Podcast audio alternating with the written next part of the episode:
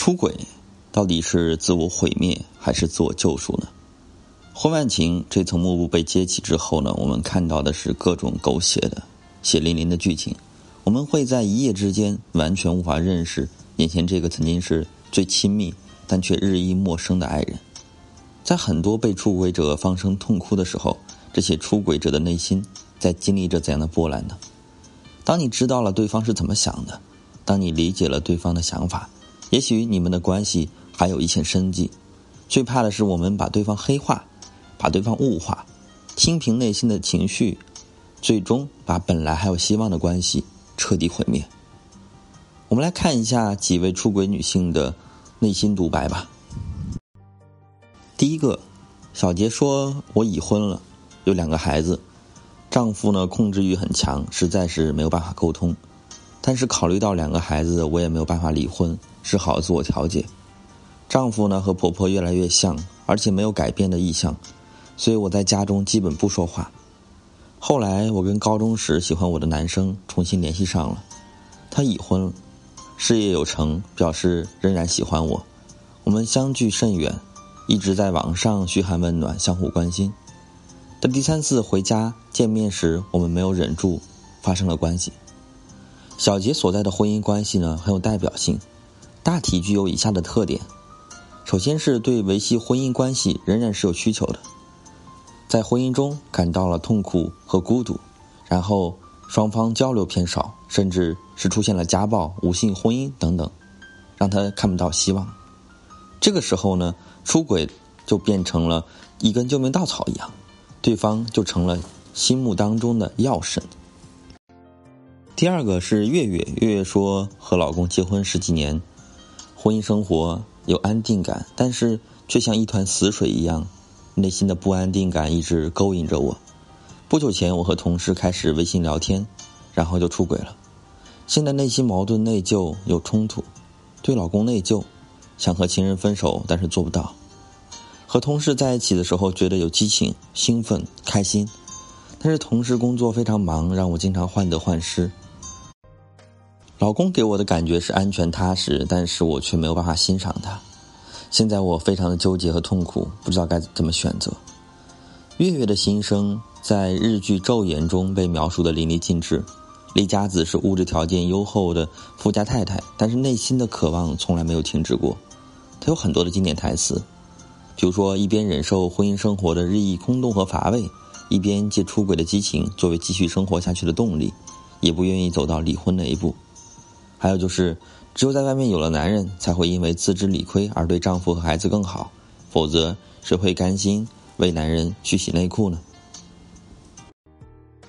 这也是婚姻中的女人对婚姻状况的一种真实评价：安稳和激情似乎是很难兼得。虽然大多数人随波逐流选择了婚姻，却并没有安抚好那颗需要冒险和刺激的心。他们把对平庸生活的怨见等同于对婚姻生活的厌倦，出轨，这个时候就成了像鸦片一样容易上瘾的自我救赎了。第三，是小慧说：“我对老公一见钟情，恋爱几年顺利结婚，老公对我一直很好。”我也觉得自己找到对的人非常幸福，有一个可爱的宝宝了。现在老公支持我，我做自己喜欢的事情。可以说，一般女人渴求的东西我都有了。理论上，我应该感到满足。但生活真的是很多意外。去年，我又遇见了初恋，突然狂热的陷入了对他的爱恋当中。为什么明明对老公很满意，还会爱上另一个人呢？小慧的心声也代表了很多人的困惑。一个人可以同时爱上两个人吗？难道爱不是具有排他性的吗？说贪心也好，说寻求更多可能性也好，的确有不少群体是有这样需求的。出轨并不意味着不爱原配，甚至有不少人享受与不同男性之间的感觉，满足自己的不同需求。我们之所以去倾听别人的故事，去分析出轨的原因，并不是要去合理化出轨的行为。只是想要更多的了解人内心深处的需求，要知道为什么会出轨，我们到底在出轨当中在寻求着什么？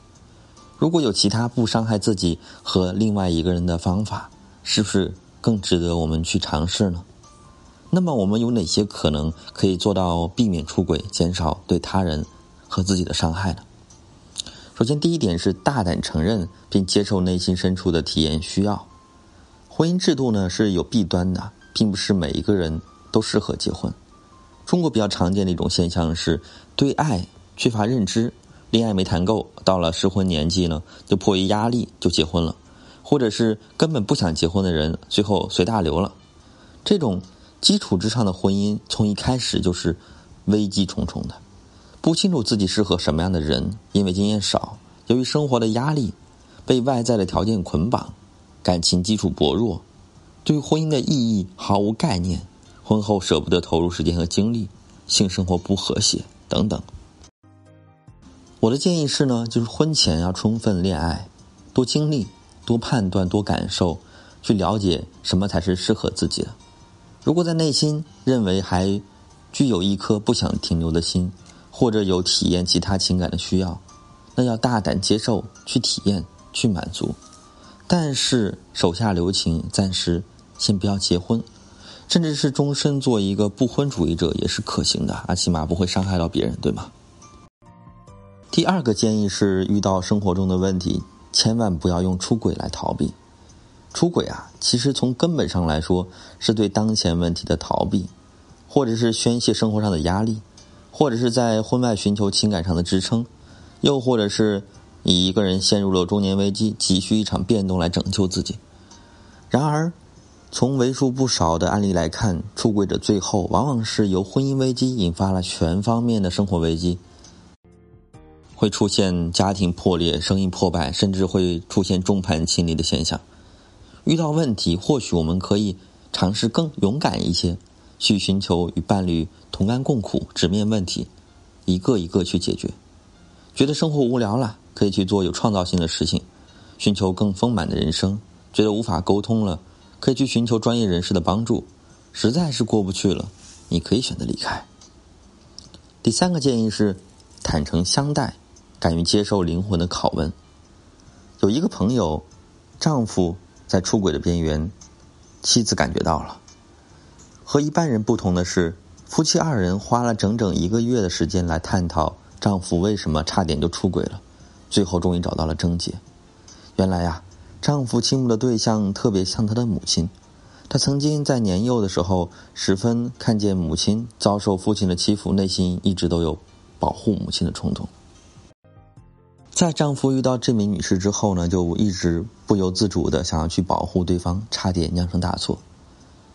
这对夫妻的举动呢，让人深受感动。有多少夫妻可以做到这样呢？有多少夫妻愿意如此的坦诚相待，接受灵魂拷问呢？出轨是自救还是自毁，终究是在你自己内心的判断。在这个日益浮躁的世界里面，正是因为真爱难得，那些专一坦荡的情感才会成为内心一片净土和信仰。我是金川老师，修复婚姻，私信我。